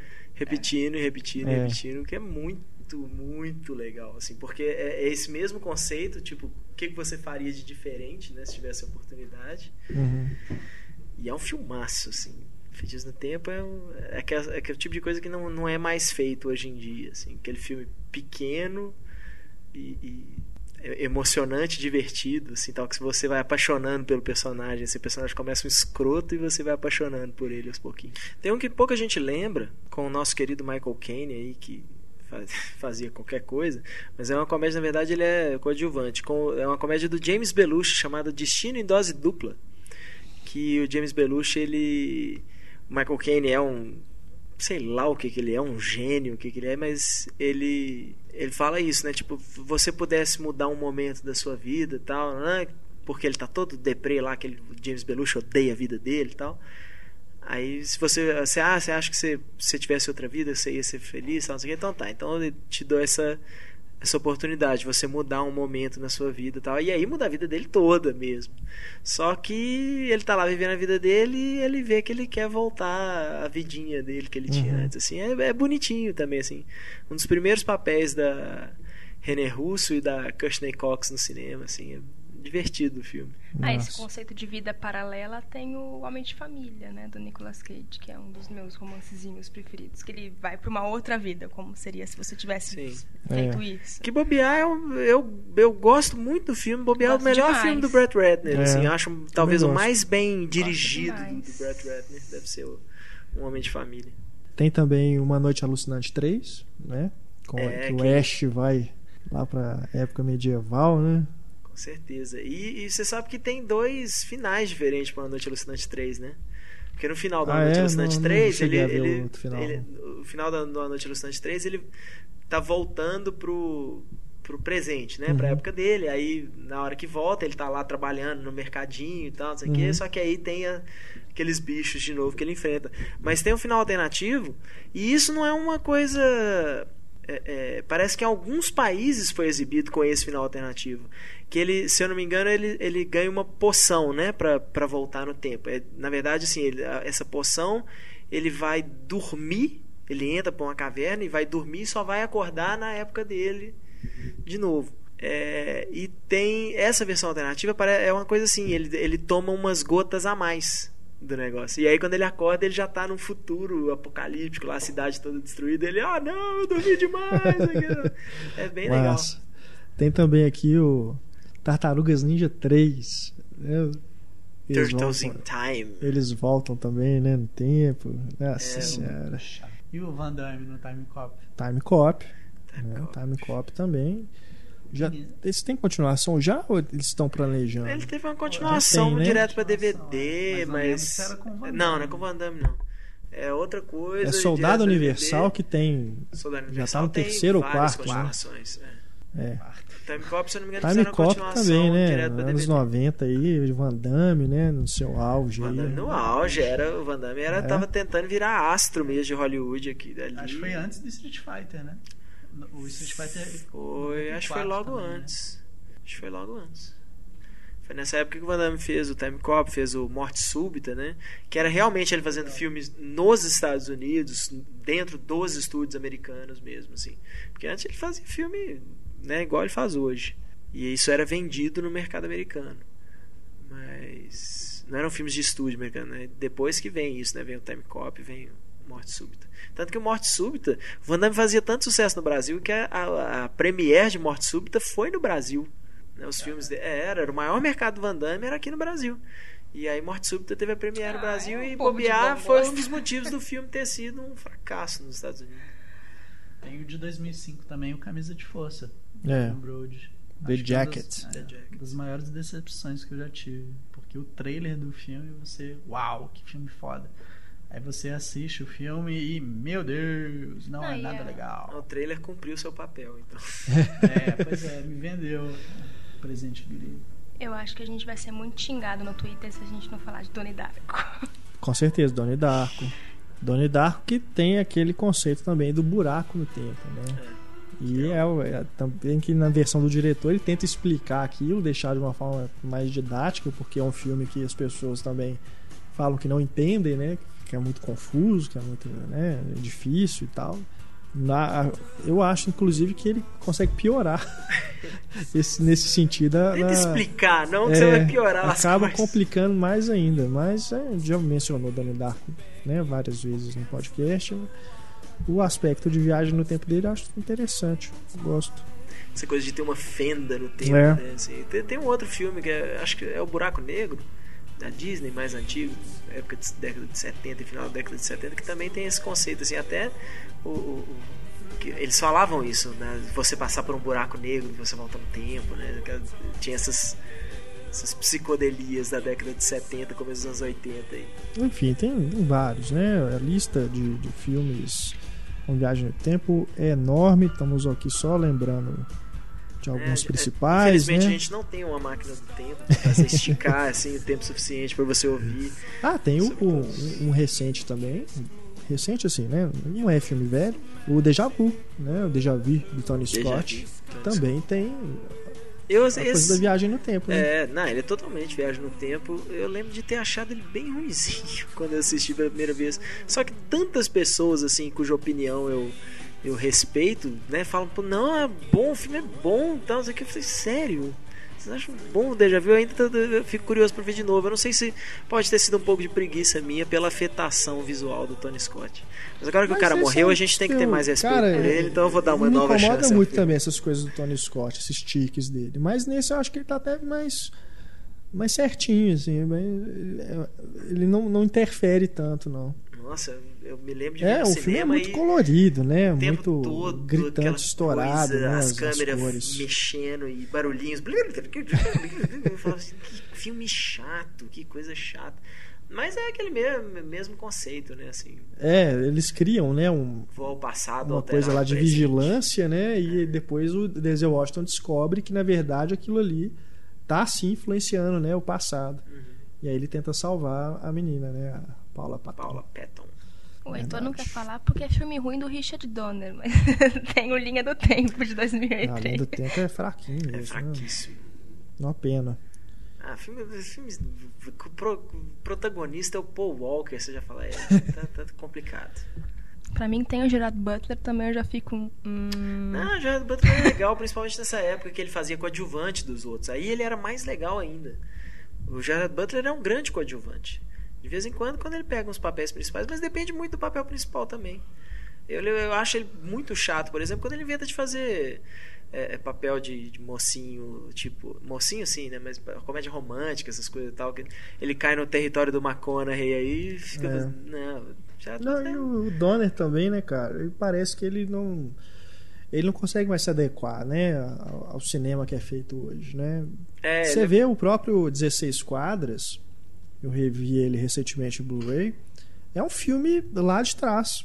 É um filme que ele, como se ele estivesse fazendo um filme lá nos anos 80, anos 90, aquela coisa. Mas você vê hoje a diferença que é que o 16 quadras é bom. é, E o timeline é, É um uma filme- porcaria. o 16 quadros é bacana, é verdade. Mas é um filme assim que eu acho que meu pai vai gostar muito, se ele ver, entendeu? Porque é mais um filme de estilo, estilão daqueles policiais mais, mais para trás aí, né? Mais, um pouco mais antigos. Mas hoje o 16 filme, quadros, o filme não fez surpreso. muito, não fez sucesso. Não, né? fez não. Mas pelo menos isso, né? último, pelo né? menos Pelo ele menos, encerrou a é. carreira dele com um filme bom. Pode É, não ser verdade. dos melhores filmes dele, mas pelo menos não, não encerrou a carreira dele com Uhum. a merda que é o timeline. Enfim, vamos então agora falar do Looper, né? Pra gente encerrar aqui o podcast. Vocês que não viram o Looper, né? Já se despede por aqui. Muito obrigado pela pause. audiência. Deem pause. Vocês vejam o Looper e depois voltem aqui e escutam o finalzinho do Só, podcast. só não deixa ligar o, o- Se você tá ouvindo isso aí no celular, alguma coisa assim, É. não ligue durante o filme. Ouça Igual podcast amigo 2.0. Rafael. Não, e as pessoas, tem gente que fica tentada a ouvir um pouquinho de spoiler, né? Não façam isso, vocês vão estragar o filme de vocês se vocês ouvirem o final de Looper. Então não façam isso mesmo. Não se sintam tentados a ouvir spoiler. Eu acho que o filme ele tem alguns as vantagens dele, eu, eu gosto muito da mistura de gêneros que ele tem, assim. Tem hora que ele parece um filme no ar, tem horas que ele, ele parte um pouco mais pro filme de ação, mas principalmente o Bruce Willis segurando arma, gente, não tem jeito. Você vê ele segurando arma, matando todo mundo, você fala, é o John McClane. Mas é, eu gosto muito dessa mistura de gêneros que ele faz e eu gosto muito de ser uma ficção científica que ela é ambiciosa do ponto de vista narrativo, assim, ela tem uma história complicada para se contar, mas ela não, não fica entrando naquelas firulas de ficção científica, sabe? Eu preciso mostrar muito efeito visual, preciso mostrar que tá mesmo no futuro. E ele pega um futuro meio distópico, assim, então cê- É, se você explicasse pra alguém, pega- esse filme se passa no presente, a pessoa acreditaria. É, pa- você olha assim, parece hoje, mas tem umas coisinhas a mais, né? Assim, você tem o- uma motoquinha que voa, né? Umas coisas assim, mas. É tipo o futuro do, futuro Filhos é- da Esperança. né? É, a cara do futuro é, É. a cara que É a cara do hoje. presente, é. O, eu não gosto, assim, eu acho ele um pouco. Eu acho preguiçoso algum fato de que muita coisa é explicada por diálogo. É claro que num filme que tem um conceito complicado, tem coisas que você tem que explicar por diálogo mesmo, que ninguém vai entender por imagem e por, só por cenas. Mas, Mas é horas? muito, eu acho excessivo, assim. O narrador explica coisas, algumas coisas ele explica mais de uma vez. Tipo, você já entendeu isso, o narrador tá repetindo. Estranho, eu não, não senti isso, especialmente porque o Bruce Willis, na, na cena do, da lanchonete, ele fala assim: Ó, não enche o saco, eu não vou ficar falando, explicando as coisas aqui pra você, não, tá? É assim, pronto, acabou. Eu falo, ótimo. A saída do Joey do tempo presente eu acho muito legal nessa parte aí da lanchonete. Que ele começa a atirar no Bruce Willis também e disfarçando como se ele fosse parte da equipe que estava perseguindo ele. Não, mas depois que o Bruce Willis some, ele sai legal. correndo. Ele, Não, todo não, mundo sabe aí quem ele tá. é. Na hora que ele. Ele é, não tá a galera- disfarçando Ele tá nada, disfarçando, não. Ele tá ele disfarçando é. sim, ele tá atirando. Não, eles não tinham reconhecido ele, não. Ele tá Eles estão caçando Não. ele, Túlio. Tá, Tudo. eles, peraí, não.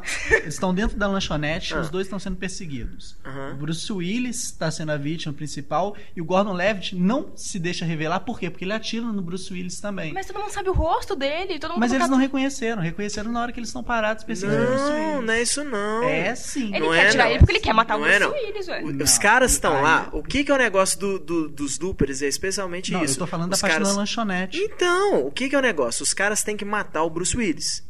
Se eu não consigo matar o Bruce Willis, eu pego então esse cara aqui, porque é a mesma pessoa. Então, o que, que é o negócio? Até ali, na hora que eles estão atirando ali e tal, que todo mundo sai correndo atrás do Bruce Willis, até ali estão atrás do Bruce Willis. Ó, fudeu, o Bruce Willis fugiu. Então vamos pegar esse cara. Aí Não. o Gordon Levitt olha pro É. cara, pros caras e sai Discordo correndo. completamente porque a expressão do. Como é que é o nome do outro lá, o que se Mano. fode? Paul, Paul? O Não, não, não. O, Blue, te- Ah, o chorão Kid lá. Blue. É, o Kid Blue. A expressão na hora que ele olha pra ele é como se ele não tivesse reconhecido o Gordon Levitt. Não, tem nada disso não. Ah, peraí, você tá querendo dizer que na hora da lanchonete o Gordon Levitt tá Ele fingindo, tá fingindo que que, é... é, tá perseguindo o Bruce Não é, Willis. não. Não, ele não. tá combinado Também com os que não.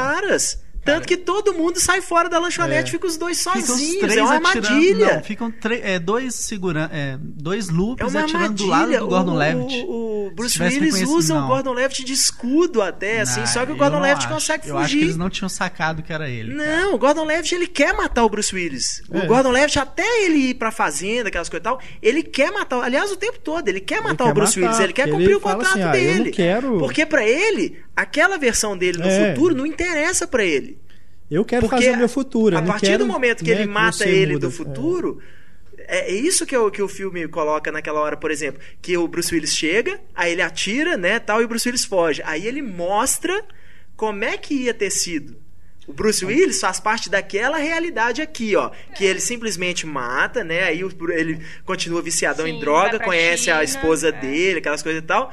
Só que o que aconteceu? O Bruce Willis viveu aquilo. E na hora que ele chegou, ele muda a realidade. O Gordon Levitt, ele quer matar o Bruce Willis o tempo todo. Tá bom, se fosse assim, porque na hora que o Kid pega o Bruce Willis e leva lá pro Jeff Daniels, eles não matam o Bruce Willis simplesmente. Porque o Bruce Willis mata todo mundo. É, acontece Não. o contrário. Não, eles matam lá, eles têm a chance de apagar o Bruce Willis lá e não. O Jeff Daniels manda todo mundo ir atrás do Gordon Levitt no tempo normal. Não, o Bruce Willis ele está lá. Eles levam o Bruce Willis pra lá. O Kid, o Kid leva o Bruce Willis lá pra, tipo, pra se redimir pros caras. E fala, por que Porque que a ele gente tinha não feito mata ele cagada. agora? Dante-se o Gordon Levitt. Queriam os dois. Né, então, E aí o Bruce Willis mata todo mundo. É. Eu acho que eles O mantêm ele problema é como esse. prisioneiro justamente pra atrair até a versão do Gordon Levitt. Isso eu não vejo como Isso é uma problema, coisa. não. Desculpa botar um defeitinho aí no filme do Ryan Johnson, mas isso é aquela coisa de filme. Ah, eu vou levar o cara. O tempo todo eles falam isso, que eles. Pra pegar os caras, ele fala assim. Quando eles falam em pegar o Gordon Levitt, eles falam pega vivo. O Looper, o Bruce Willis, eles. Foda-se, pegou, mata. Mas o Gordon Levitt, eles queriam pegar ele vivo. Por que exatamente, eu não sei. Não, não, lembrando assim agora, realmente eu não vou conseguir na lembrar. minha interpretação, na velocidade da cena, realmente, acho que A velocidade da cena é exatamente isso. Na hora que. o- Na hora que não, é, não tem nada de não reconhecer. Os caras são. são vê o Gordon Levitt todo dia lá, trabalham junto com ele. Então, não sei o quê. Não, eles tão O caçando negócio, ele, é. Eles estão caçando os dois. Só que o que, que é o negócio? Enquanto o Gordon Levitt está tentando matar o Bruce Willis, ninguém tá nem aí pro Gordon Levitt. Porque matou o Bruce Willis, É. beleza. A gente quer levar o Gordon, Eles queriam levar o Gordon Levitt vivo.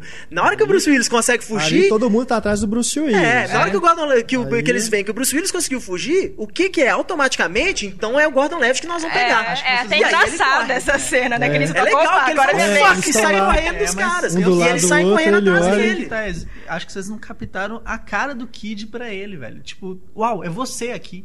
Não, não é uau, é você Não, mas aqui. ele não tem- É aqui. Você se fudeu, então. Esse, se, se ele fugiu, acho que ele você. assustou não, não é- Gente, eu eu acho acho que, que não, Túlio. Cara, Os caras trabalham juntos, Túlio. assiste o filme de novo e olha a cena. Dar uma cara. opinião? Eu não acho que nem eu não relevante preciso isso é. assistir o no filme de novo. Não- não- Eu acho que Não faz sentido essa interpretação. É pro filme. Não faz sentido eles não reconhecerem o cara. Se não tivesse ninguém ali. O cara ah, assusta com o outro, Tanto velho. faz! Não é, não é que eles assustam, Túlio. O cara olha pra ele nesse sentido. Tipo, ó, ele fugiu. Então você que eu vou. Você que vai se ferrar agora. Por quê? Porque eles também estavam atrás do Gordon Levitt por ter deixado o Bruce Willis fugir. É. Não tem essa, Eu não, também. bicho. Não tem mesmo. Você tá botando Túlio, um você tá sozinho nessa, no- Túlio. Você tá transformando aí, zebra num tenho certeza, unicórnio. cara. A cara do Kid pra ele é do tipo. Você- Eu acho que Você o máximo transformou pode uma ter zebra. acontecido. Você eles... tá, tá tentando transformar um orangotango num unicórnio. Ouvintes que também tão perceberam chifre. isso, por favor, se unam. Gente, que diferença faz? É, não faz diferença nenhuma. o, É, que- o que eu acho que o enfim. máximo pode ter acontecido é Não o faz diferença, não tinha sido mencionado aqui. Não, não, não acho que faz diferença. A gente Faz faz, diferença, coisa que sim. não faz diferença. Faz diferença sim. Não, é, enfim, vamos sair logo dessa cena, pelo amor de Deus. Eu gosto muito da personagem da Emily Blunt. Acho que ela é a mulher de atitude. Eu fiquei feliz com a cena Eu que ela gosto ataca muito- o Gordon Andrógeno. Eu gosto muito das atuações do filme. É, o Gordon Levitt, claro, ele teve um trabalho excepcional de pegar todos os trejeitos do Bruce Willis, mas eu gosto mais dos coadjuvantes. O Jeff Daniels, eu acho que ele tá sensacional. E a Emily Blunt é sensacional. E até, até o sotaque, assim. Ela é inglesa, pô. E ela tá com aquele Não, lá, é, sotaquezão de aquele caipira. sotaque de caipira realmente é impressionante, né? Mas eu, eu acho a atuação dela incrível, assim. Gosto muito. Dela e do Jeff Daniels, assim, eu destacaria no filme, que eu acho muito O que eu acho mais legal, assim, eu lou- louvo a intenção do diretor, louvo a boa vontade do ator, que é de fazer mudar a cara do, do Joseph Gordon-Levitt para ele ficar parecido com o Bruce Willis. Né? Se você viu aí nos posters, fotos, assim, você tá achando É estranha a cara dele, realmente a cara dele foi mudada. Não sei se apenas maquiagem, mas tem efeito digital ali também. Mas algumas cenas me dá a sensação de que tem um efeito digital ali também.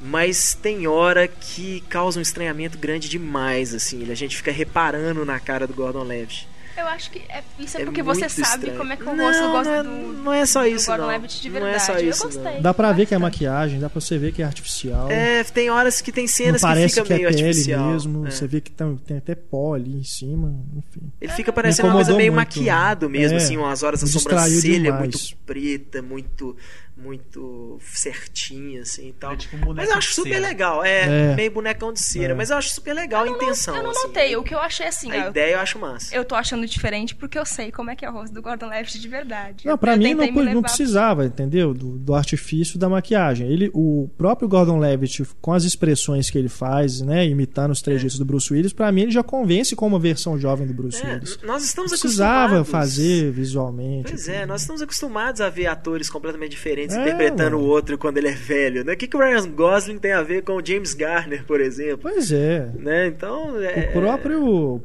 Paul Dano, né? É, a né? versão mais velha dele não tem nada a ver com ele. também. Que é uma grande cena, é a versão do, do Looper do Paul Dano, né? Quando ele foge e para obrigar o cara a voltar, né? A não fugir, eles começam a fazer É. diabruras É, com o Paul é, Dano do presente. caralho. Estávamos numa discussão pré-gravação sobre isso. Pré-programação. Eu achava que essa cena não fazia sentido nenhum. E acho que mesmo que a cena seja foda, não- se ela não tem sentido narrativo, não justifica, eles torturarem o Paul Dano pra matar a versão dele no futuro. Por quê? Porque quando o Joseph, e já que tem spoiler, quando o Joseph Gordon-Levitt se mata e o Bruce Willis desaparece, teria sido só eles terem feito a mesma coisa com o Paul Dano, dar um tiro nele e pronto, o corpo do futuro vai desaparecer. O Heitor me deu uma explicação plausível. Sabe por quê? Aí é aquele negócio que a gente vai. O- a teoria do Looper é que não é igual a do James Cameron. Você voltando no tempo, você realmente altera o passado.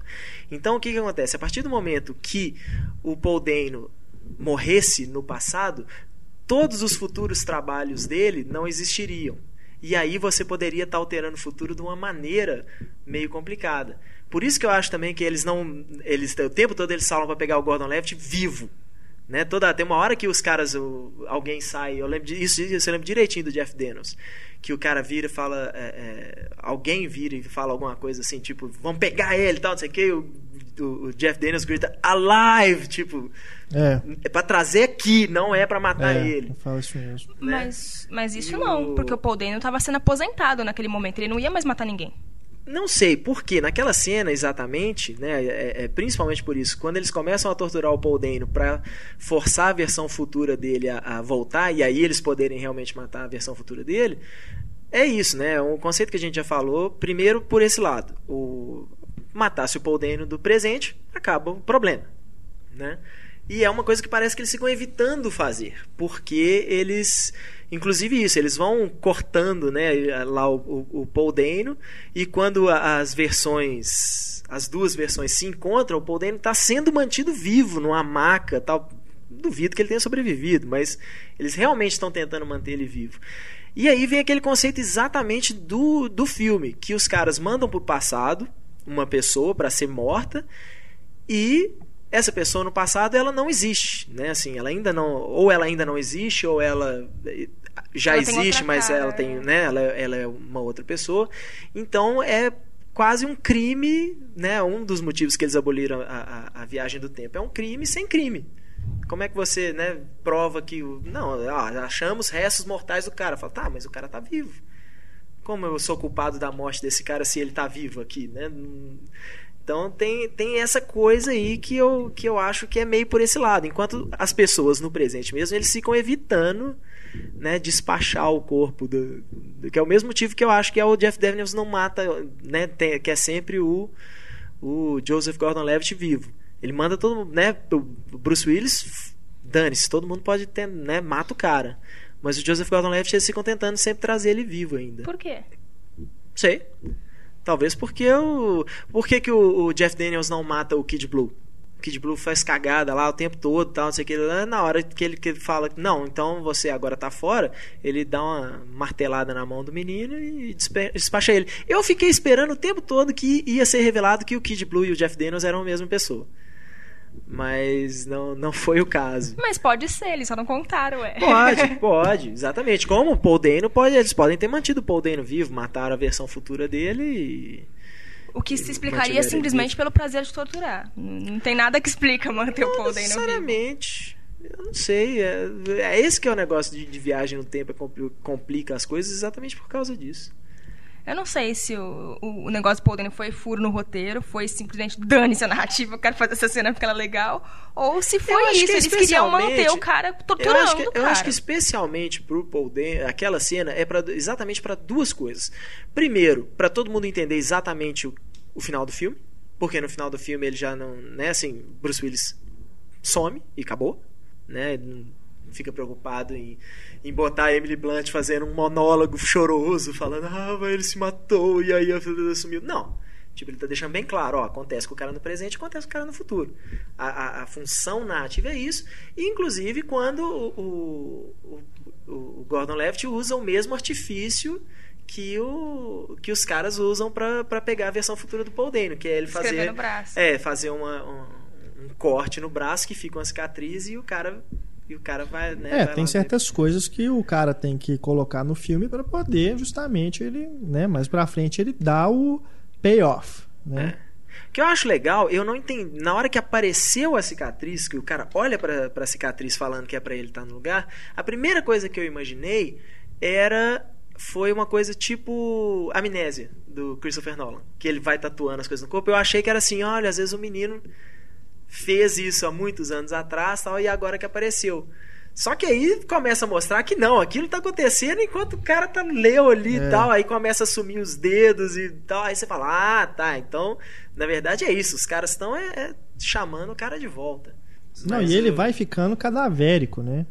É, eles Sim, cortam o nariz, nariz dele, ele some, cortam as né? pernas, vão, eles vão cortando até o cara É. chegar lá, e na hora que ele chega, eles acabam, completam o serviço. É. Eu acho curioso esse negócio que o Heitor comentou da a gente assistindo o filme pensando que ah não o Kid vai se transformar no personagem do Jeff Daniels vocês não acham que isso é uma necessidade que a gente tem de tipo ah tem esse cara do De amarrar as futuro, pontas. Sim. tipo, Porque quem não faz sentido ele não matar ele, o cara, ué, é. porque teoricamente ele estaria naquele tempo né, Sim, pela idade o Abe, Sim. né? né É, é essa necessidade que até hoje, a gente, como público, a gente tem essa necessidade. Não, tudo tem que ter uma explicação. É. Não. Paul Dano pode estar lá, né? Eles podem estar mantendo ele vivo lá, porque às vezes os caras no futuro falam assim: não, é muito arriscado você matar o cara no passado pra matar o cara no futuro, porque você vai mudar a linha temporal dele toda. E aí você pode alterar alguma coisa que, né, que do nosso presente aqui agora. Que é, é, acho que é até por isso que ele coloca, que ele mostra a linha temporal do Gordon Levitt envelhecendo se ele tivesse completado o loop dele lá matando o Bruce Willis. Acho que é exatamente por isso, porque às vezes isso, uma coisa é, é o, o efeito borboleta, né? Assim, uma coisinha que você muda pode mudar tudo, que é o que o Gordon Levitt faz, né? No Ele final não vai do mais filme, conhecer a chinesa. Pois é, no, e no final do filme, o Gordon Levitt faz exatamente isso. Ó, uma coisinha que eu mudar aqui, esse cara não vai virar o Rainmaker. E o que eu acho muito Né? bacana é o fato dele ficar olhando a foto. Tipo, eu quero ver se já mudou. O Bruce Willis sabe desse conceito. É, ele, ele- sabe que pode mudar ele- tudo a qualquer momento. ele fica então ele fica olhando a foto. Eu ele- não quero que mude, Não não, é quero nem, que mude. né, acho que não é nem só de não querer. Eu acho que o negócio dele é o desespero, assim, de. de- ele fica tentando guardar a memória, assim, tipo, não pode mudar, não Sim. pode mudar, e olhando pra foto e tentando Mas fazer você com que vê que vai mudando aos poucos, né? A foto ela vai sumindo aos poucos. E... Eu não reparei se ela some aos poucos. Eu acho que é, é- é isso, assim, ele fica Não, tem uma cena que ele- desesperado, é, assim, tem uma olhando pra cena foto, que ele, tá não olhando- quer. Ele não quer deixar a memória dele mudar daquela, daquela foto. Isso eu achei muito. Eu acho o que eu acho bonito no filme é que primeiro que eu acho assim, a hora que a criança aparece, a criança muda completamente o filme, e aquela criança ganha o filme a partir do momento que ela, que ela aparece. Ela toma conta do filme e o filme vai para outro caminho, um caminho que eu acho muito bacana. Então, além dessa questão da criança, que eu acho que ela muda muito o filme, É o Damien, né? É o Akira. Akira, é melhor. que ele muda muito o filme, eu gosto porque as motivações do filme, de todos os personagens, tirando o Joseph Gordon-Levitt no presente, que é um mimadinho chato, a motivação de todos os Mimadinho personagens... chato? Não, que dizer que não se importa com ninguém. Mas a motivação de todos os outros personagens é o amor. A motivação do Bruce Willis é o amor, a Ai, motivação da Emily Blunt, É o amor pelo. amor. Meu Deus. Mas eu acho legal isso, ele explorar esse lado, assim, do... do... É, ele até fala isso no filme né tipo é uma mãe querendo proteger o filho O marido cara- querendo salvar a proteger a esposa, e tal. esposa, isso. Pois é, e eu, mas eu acho E, legal aliás, isso, assim. Você aquela- vê que é um cara é, é, traumatizado mesmo, assim. Tipo, olha, minha vida foi uma merda. É, Pra ele, o tempo todo eu acho que ele vê isso. E, e- e o legal do Bruce Willis é isso, né? Quando ele volta e fala que seu, seu bosta, sua esposa vai salvar a sua vida, né? Por isso você, É. não, vai, mu- você não vai mudar nada. É. Porque ela vai salvar a sua vida e tal, não sei o que, né? Então eu acho isso muito legal, porque mostra. Eu não acho ele mimadinho, chato, eu acho ele um cara. Ele é um cara frio e traumatizado calculista. assim com a vida assim até aquela cena dele com a, com, a, com a prostituta lá e tudo que ele quer é ficar lá quietinho e ela passando a mão no cabelo, no cabelo dele né tipo é o cara tem tem mo- mommy issues assim mesmo o negócio dele é é, é- é achar um- uma forma de vida melhor. E eu acho que no, no- no- meados do filme ali ele queria isso. Né? Que aí o Bruce Willis, quando ele, Bruce Willis descobre lá que ele vai lá atrás do menino, que ele fala: ah, é assim que você quer mudar as coisas, matando uma, uma criança tal, não sei o quê. Tipo, ali você já vê que o personagem é, é um cara que a- o problema dele é muito mais muito mais interno, né, assim, porque ele podia simplesmente ter feito o que o Bruce Willis queria fazer, que era matar o menino e resolver o problema. Sim. Não, e a cena, logo quando o Bruce Willis mata a primeira criança, é muito bonita. Aquilo é barra pesada. Aquilo é muito bonito. É o que eu fiz pra manter meu futuro. Aquilo é muito bonito. Vamos fazer uma vaquinha pra dar aula particular pro menino ensinar ele a somar? A somar não, fazer conta de multiplicação. Pô, ele acerta todas, ele só erra uma. Tudo, tudo isso é ruim. Mas ele erra de propósito.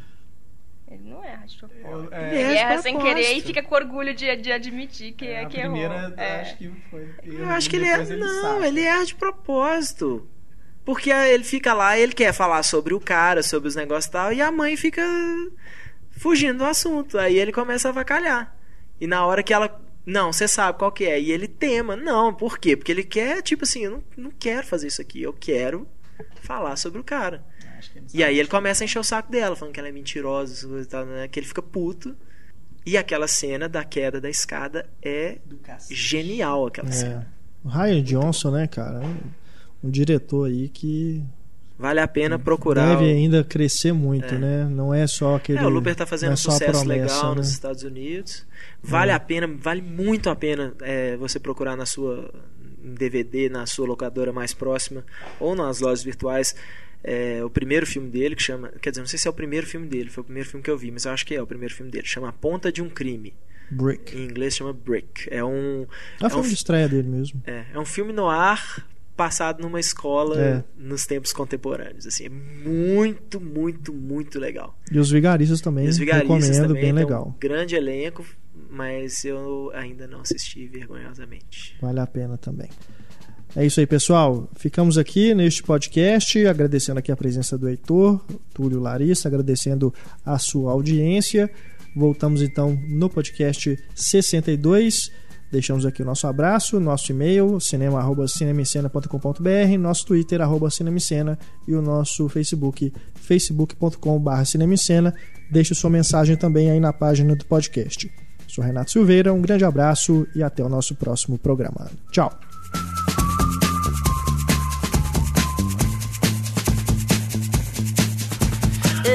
to